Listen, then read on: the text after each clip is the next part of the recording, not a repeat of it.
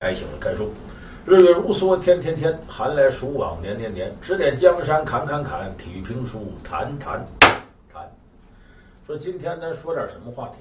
我在这个大唐雷音寺微信公众号上和我的那个新浪微博里发现了，这个喊让我说宁泽涛的占绝大多数。为啥呢？咱们这个所谓大众老公、国民小鲜肉，今天不但露脸，哎，他的最强项，去年在喀山世锦赛拿了冠军的，哎，那个一百米自由泳半决赛他游过第六，总成绩第十二，前八名才能进决赛，没进去。所以这个消息一出来呢，网上马上就分成两派对着干，这派说这个我们已经尽力了。咱们现在不说不以金牌论英雄吗？去了还怎么着？你这也挺努力的。你看完了之后对待记者采访，记者问他说：“你你是不是这个有所保留？”说：“没没没，我就这水平。”说：“你是不是对未来还有什么？”没没没，我就这样的。把那记者弄的，反正自打这个傅园慧呀，他说出洪荒之力以后，我发现中央电视台记者日子不好过。哪个九零后的运动员，都绝对反其道行之，就不像以前的队员一一接受采访无比政治正确，都是高大上。所以有人说，你看我们宁泽涛虽然输了，范儿在那儿呢。你看他微笑一咧嘴，脸上都能咧出八块腹肌来，就是宁泽涛漂亮。另一边说什么？让你美啊，让你嘚瑟。前面那又这个老公又什么的，又这广告那啥，据说还跟领导闹掰了。好不容易来了，怎么样？因为你这场外的事儿太多，把正事儿耽误了吧？所以双方你说我，我说你，展开一场大战。那么我们呢，实事求是说，我个人的观点，咱没有一丝一毫责备宁泽涛的意思。为啥？胜败乃兵家常事，那冠军要都是你的，那也说不过去了。就说你状态有起就有落，你别忘了以前。别说中国人，亚洲范围内，日本游泳强不强？挺强。但是论到一百米自由泳这领域之内，一直是欧美人天下，亚洲人都无法染指。那么咱们这个小鲜肉宁泽涛呢，嘁哩咔嚓去呢世锦赛拿了块金牌，很了不起的成就。那么人的状态，他不是始终在一平线，上一平线坏了，你到医院看那重症监护室，经常脑袋波这样，那人就挂了。人这个状态一定是有起有落的。那么，如果说去年喀山世锦赛是他的巅峰，那今年下来挺正常。所以咱们有的时候啊，哪个队员说我这成绩很好，排名世界第一，你不拿金牌就失败，回来你就太丢人。王一夫以前讲过吗？他得了块银牌，到了这个首都机场，这一帮人乌泱乌泱都冲金牌使劲，他这一个人都没人管。他说当时臊的恨不得地有缝能钻进去。就我们有时候这种狭隘的这个金牌论呐，呃，不应该这个大行其道。所以这时候咱们绝对不会因为成绩不好，咱就责备这个宁泽涛。咱们得实事求是说，宁泽涛长得漂亮，小鲜肉好看。可是这个呢，给他带来了巨大的声望，同时啊，给他的职业生涯带来了非常多的障碍。就我们说，今天宁泽涛有这么大名气，和今天赛场的失败，在一定程度来讲，成也小鲜肉，败也小鲜肉。为什么咱这么说呢？你看我掰开揉碎给大家分析分析，有没有这道理？他这个长得漂亮，成绩还好。只要在赛场上一出成绩，下来以后，你注意看，媒体蜂拥而至，啊，赞助商蜂拥而至。这两部分代表着什么呢？一个代表着关注度，一个代表着由关注度而产生的经济效应。咱们先说这关注度。其实消费小鲜肉呢，绝不是就体坛的事儿。那娱乐圈最多，你咱现在说吴亦凡呐、李易峰啊、什么鹿晗呐，一堆一堆小鲜肉，大伙儿都喜欢。这还跟这些年来呢，这个韩剧在中国的推波助澜有直接关系。你说就韩国拍的电影电视剧，从以前很早的什么裴勇俊呐、宋仲基呀，什么这个啊，反正一系列吧，这些人过来，最早韩剧拿下什么市场呢？拿下日本市场。那日本的妇女，尤其是中年妇女，哎呦，喜欢这些小鲜肉。好多都跑到韩国旅游，这几年这情况挪到中国来了。你想着韩国每年就首尔大街小巷，只要是哪个韩剧里说这个地方，哎，有长腿欧巴跟跟那什么什么的在那谈恋爱，中国很多的这妇女，不管是青年妇女、中年妇女，乌泱乌泱就去旅游去了，它极大程度的拉升了经济。所以韩国人有意识的在偶像这个推波助澜，结果这个小鲜肉之风呢，从韩国那头飘到中国来。在中国又成了气候，我们又培养了一批自己的小鲜肉。那么宁泽涛在这个体育领域成绩如此出色，有阳刚之美，人长得外形还漂亮，所以这么一来呢，宁泽涛成了大众老公小鲜肉。其实这一点呢，跟什么有关？跟我们现在啊越来越蓬勃发展的女权主义有直接关系。你过去说男的，一看哪个女的漂亮，美女好看，弄得这些女孩呢以这个为价值取向，整容啊。呃，隆胸啊，塑身的等等等等，有人说这还是男权主义的反应。你看那时候我还记得，我刚参加工作那会儿呢，出那个呃画报，什么画报？就是人体画册。本来人体美嘛，当时出的时候呢，我有一个朋友，女的，她就来气了，干啥都出女的，出两本男的，我没想看看。你看，就是那个时代说明什么？社会整体还是以男人的眼光看待这个社会。这些年你注意。为什么男的越来越小鲜肉，相应的女的越来越女汉子了？那在电视里头，我们都看到采访一个女孩，说你这个呃有男朋友？这女孩噌从旁边弄起一个那水桶来，就咱们饮水机的水桶，咔扛肩膀往上走，对劲儿说：“你看我需要男朋友。”现在这都女汉子多了，那么女汉子多，女权主义的蓬勃发展，反过来呢就会用女人的眼光看待这个社会，所以消费小鲜肉是现在女权主义的一种反应。那么宁泽涛呢，正赶上这个时候，赶上这时候他就是被消费，但被消费对他来说，在一定程度是个好事，关注度高了，媒体愿意报道了，那接着赞助商就来了，就产生了很大的效应。那么这个时候出现的问题就是什么呢？他挣着钱了，或者能看得着未来的这个希望了。你想想，他在游泳池里辛辛苦苦训练为了什么？咱不否认运动员说我呀为国争光，为国家效力。奥林匹克赛场上升起国旗，我如何骄傲？但很重要一点，每个人从事行业，首先是安身立命。你不可能是说我从事哪个行业，我就为国捐躯，我牺牲去。你就一开始没想到养活自个儿，说白了，保全自个儿，养活自个儿，你上对得起爹妈，再往上也对得起国家，你不给国家添乱。所以我说，一开始咱们干这职业，运动员是他也是个职业，而且运动员这职业特点吃青春饭，就这么几年功夫出成绩。之后你就得琢磨后半辈子怎么过。所以你作为从运动员角度出发，我说白了，我为了安身立命，我挣着钱，那就起码来说自己一个大愿望就满足了。那好，宁泽涛也会算这个账。哎，你这个赞助商来找我，让我做广告干嘛？给我多少钱？我一算，我这比赛再比多少年，这奖金、工资搁一块能达到？而且我这比赛要想得这么多奖金，这么多什么，我得付出多少努力？可这接广告、接代言容易啊，对着镜头咔咔摆个 pose，啊，只需要对着粉丝露出迷人的微笑，或者秀一秀这八块腹肌，完事儿。那么跟他在赛场上付出的汗水和努力都不成正比。所以在这个时候，咱是个说的这个道理。所以为什么这次奥运会之前，宁泽涛爆出来这样的新闻，说为了能够接广告什么的，不受这个体育总局限制，甚至都打了退役报告，我不干了，我要挣钱去。我觉得这个有人说说你不爱国有啥？我认为大错特错。这个事儿跟爱国不爱国没有什么关系。就像当年王治郅他到美国去不愿意回来一样，他在美国一个在 NBA 他觉得有发展，另外一个这不挣钱吗？他在洛杉矶快船队签了三年约，大概总共六百万美金。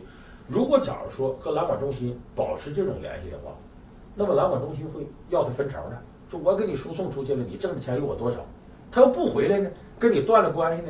这六百万美金，这是税前的款，都是他的，所以这个事儿呢，我们不是说说大智多贪财，不是那意思，他也为自己利益考量。这个东西谁为自己利益考量，我觉得都不是坏事儿，哎，这是件好事儿。你毕竟能养活自个儿。所以宁泽涛自个儿掰手指算账，他都能算明白。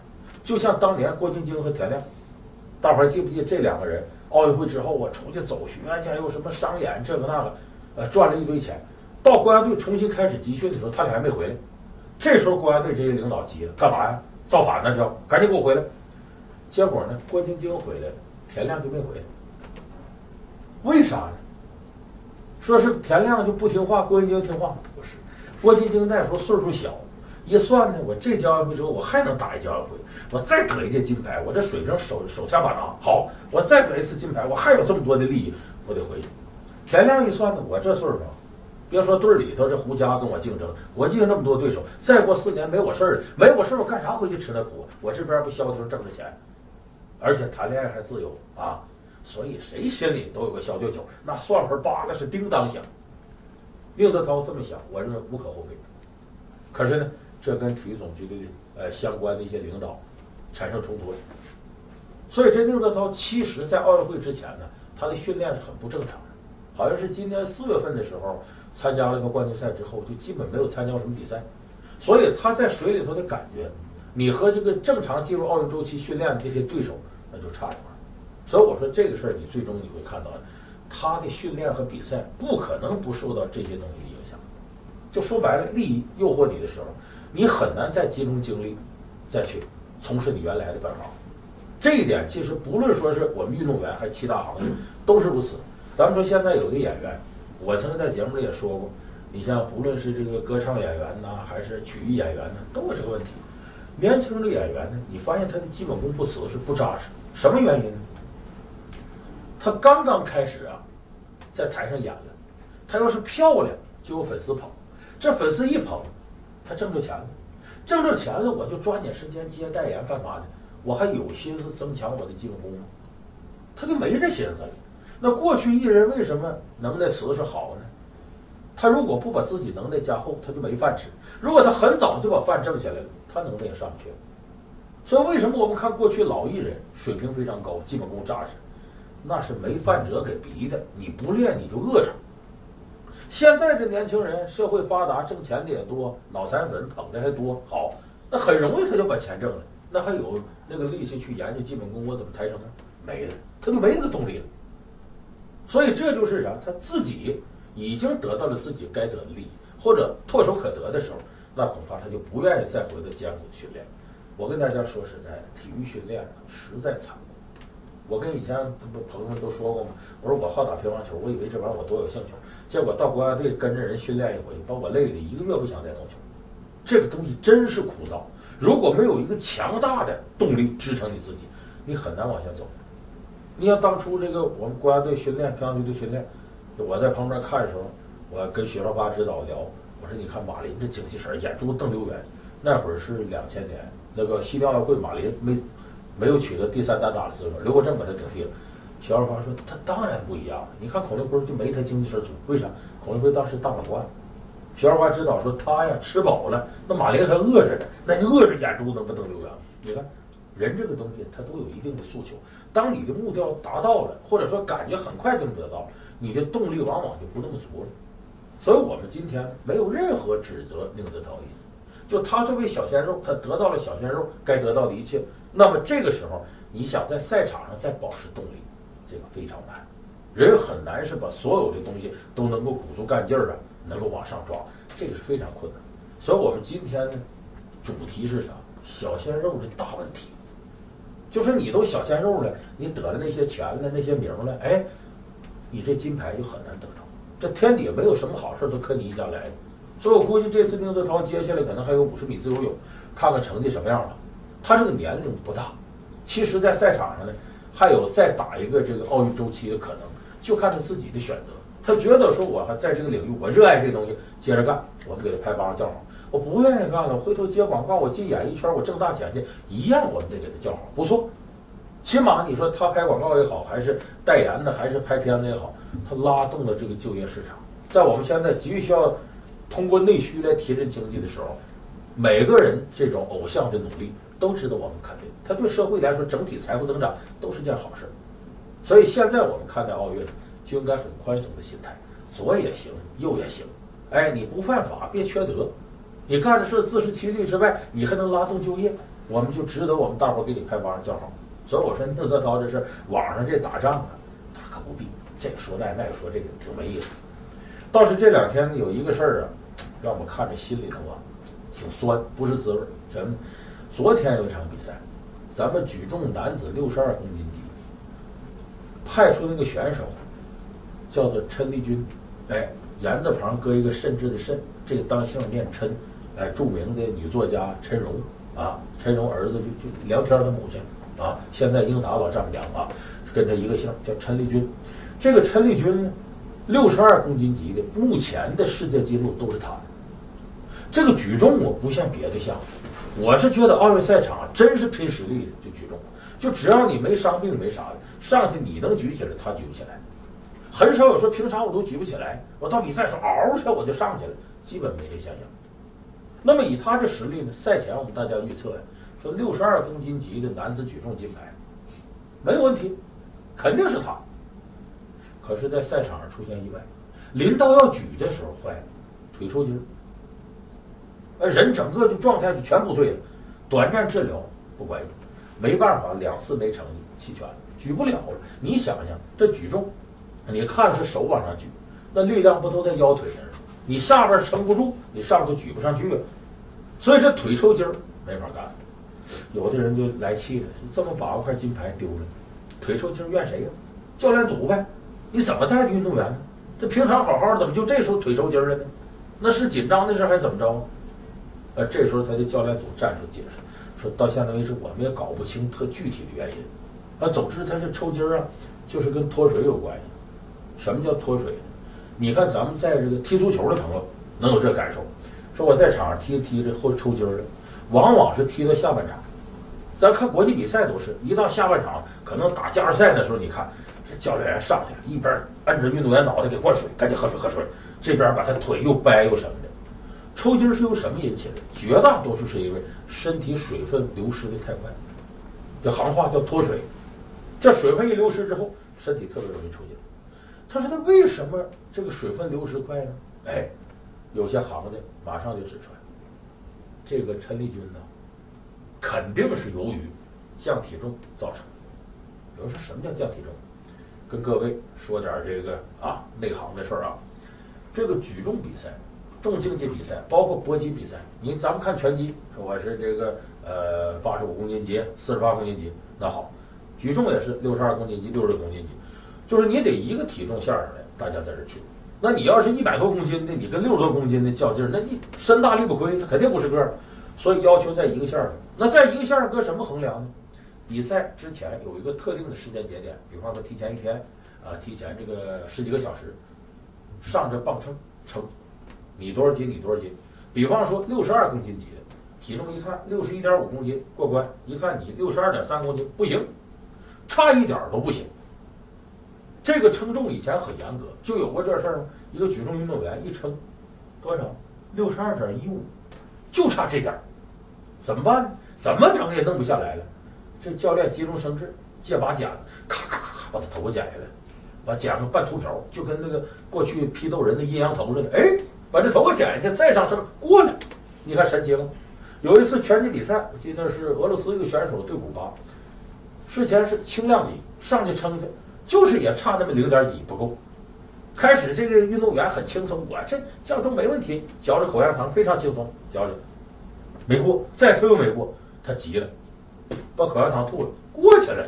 你这玩意儿存不存？你说这差那一点儿，它都不行。那么这就造成什么呢？运动员真要到比赛的时候，万一要超重，你得赶紧降体重。而且运动员一般为了保持平常这种力量训练，形成肌肉记忆和习惯，往往他越是轻量级运动员，他平常的重量有可能比比赛时候的重量要高。所以，相当多的举重运动员和这个重竞技啊，包括搏击运动员，他在比赛前要降体重。这降体重，有人说容易，有啥难的？不就减肥吗？你咱们平常很多人胖人都减肥，大错特错。减肥和降体重是完全不同两个事。减肥是什么呢？持续的、长期的坚持，这是减肥；短时间迅速的达标叫降体重。就我的目标，说这两个月，我天天跑步，我天天干啥的，我一定降十斤。其实这个目标，只要你有恒心，不难做到。可是我告诉你，让你两三天降十斤，你试试。非常非常难，为什么？降体重的方法很残酷。你看你减肥，我就少吃多运动呗。说这顿饭我这主食不吃了，大米饭不要了，两片牛肉啊，一个小苹果。这个食谱是谁的食谱呢？著名舞蹈演员杨丽萍的食谱。那杨丽萍每天基本就吃这点东西，而且临到舞蹈上场前六个小时一口水不喝，说一喝肚子起来一块不好看。那咱们很多减肥的也都按这来。那么运动员。降体重是不是这食谱？那小苹果都给你切成四分之一吃，牛肉想都别想。说白了，一天从早上到晚上，最多就这点水果，再吃点菜叶。说白了，农村的兔子吃啥你吃啥，都能把你脸吃绿。而且不能喝水，要喝也沾上嘴唇。为什么？水分是容易排出去的。人短时间之内身体内水分排出两到三公斤，大致不影响人的正常指标。所以这个脱水是非常重要的一课，不能吃东西，水分要排出去。有几种办法呢？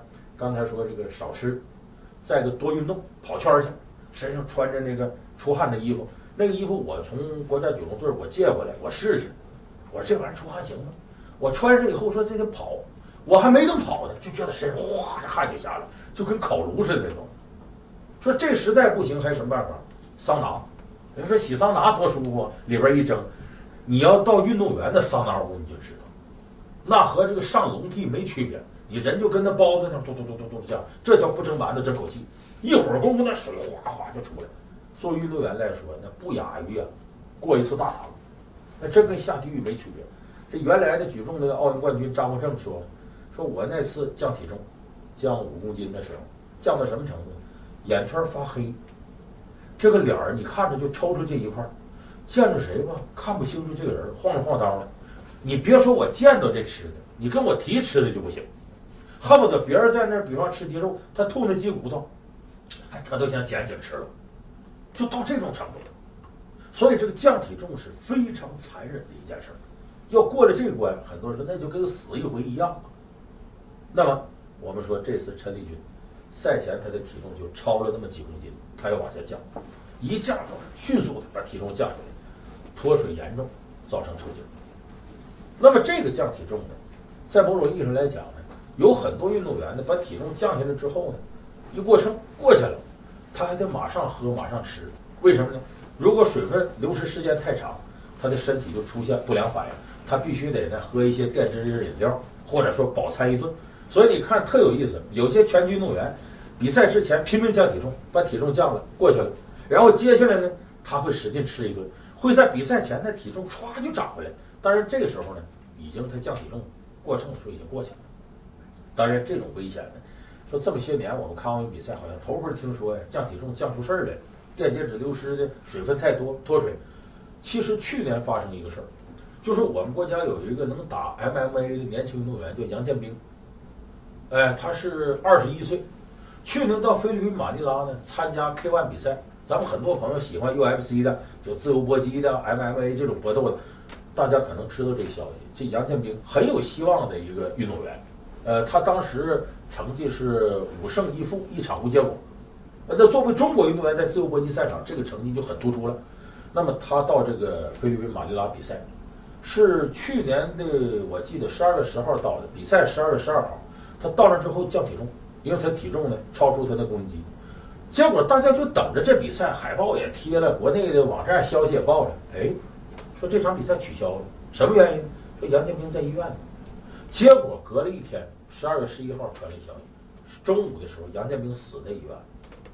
这是这么些年来，世界这个自由搏击范围之内，唯一一个赛前因为降体重死亡的运动员。这可能跟他的队医水平啊、团队的控制有直接关系。但这个事儿起码告诉我们，降体重的风险是非常大的。所以我说到这儿呢，这也印证了我前两天跟大伙儿说的：举重训练呢太艰苦，一般人是很难坚持的。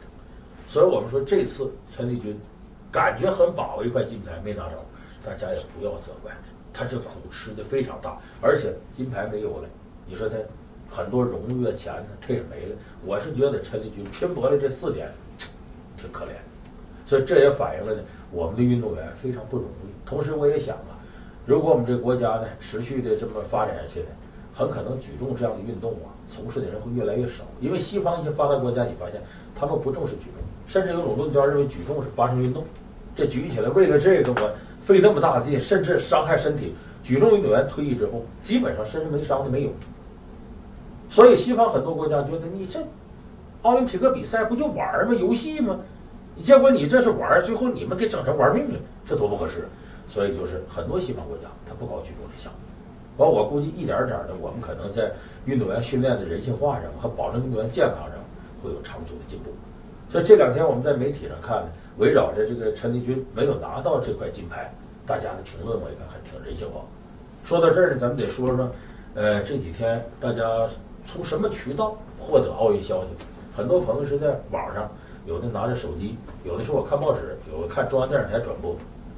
其实我作为曾经的一个平面媒体的工作者，我这一天特别不舒服，因为在四年前呢，伦敦奥运会的时候，我每天说掌握这个体育信息呢，我当时还想，我说这网站呢，这看着一页一页翻费事，我这眼睛不好，我就打发人啊去买报纸去，哎，体育报纸买回来，哎，我这一翻，来回的所有消息我都知道了，然后我形成我观点，再说这体育评书。可是今天完全就变了。一个是报纸的数量在减少，另外一个我拿到的报纸没有意义了，全是昨天的消息。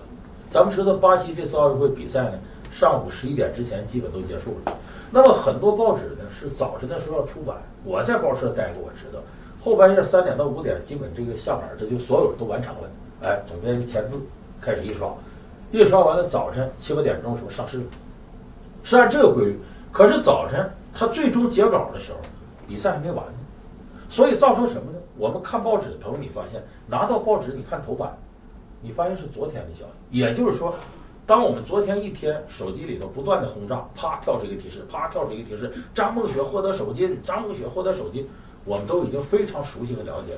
可是到了第二天，你再拿到新报纸的时候，张梦雪首金，张梦雪首金，张梦雪首金，全是这消息，你对报纸还能产生信任感吗？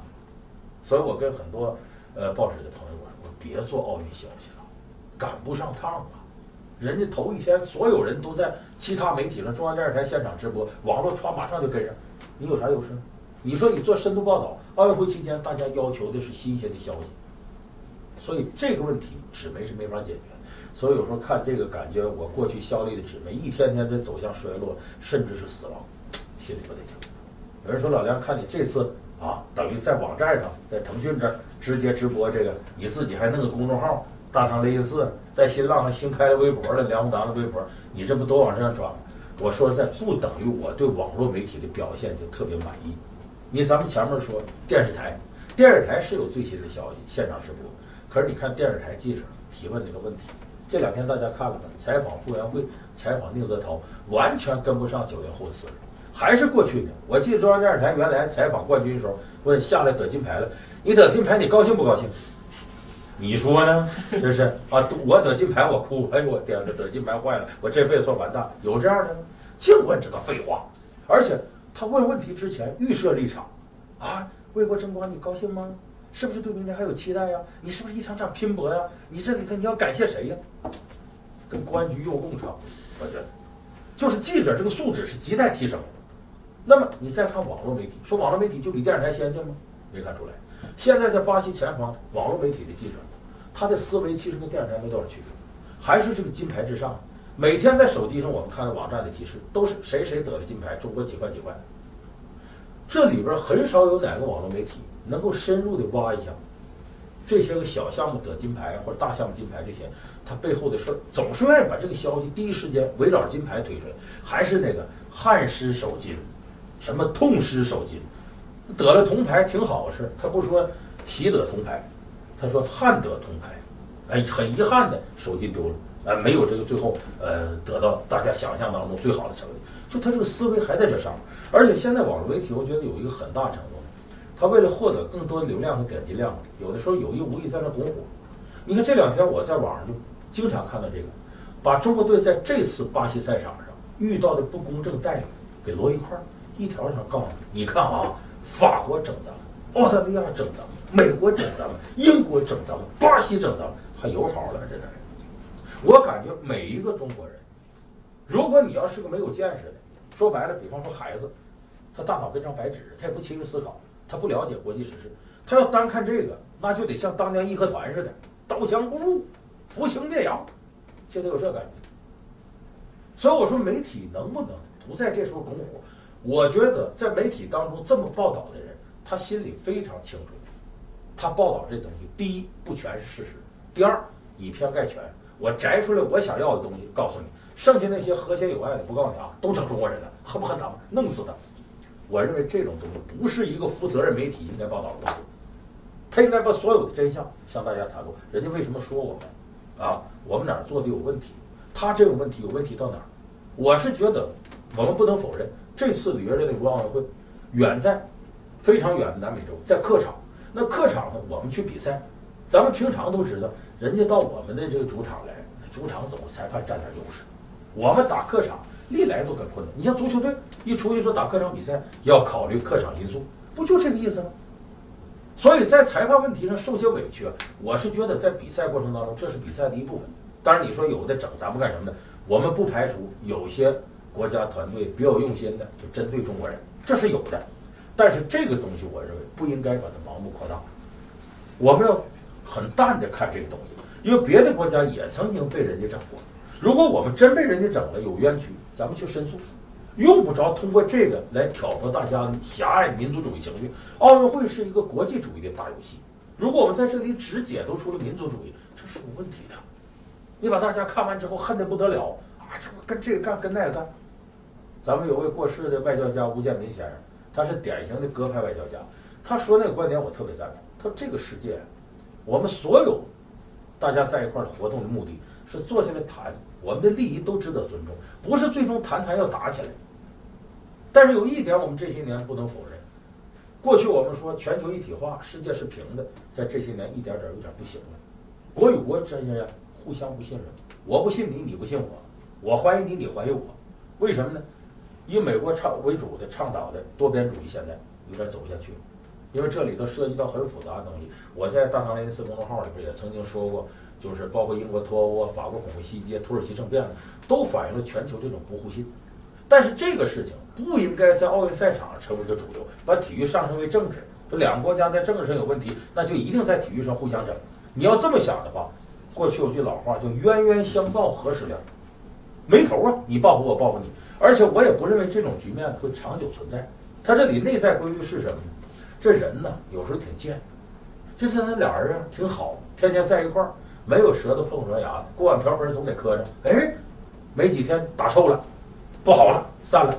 但散了一段时间，《诗经》里说嘛：“伐木丁丁，鸟鸣嘤嘤，应其名义，求其有声。”人和人得交往啊。我一个人这么孤独受不了啊！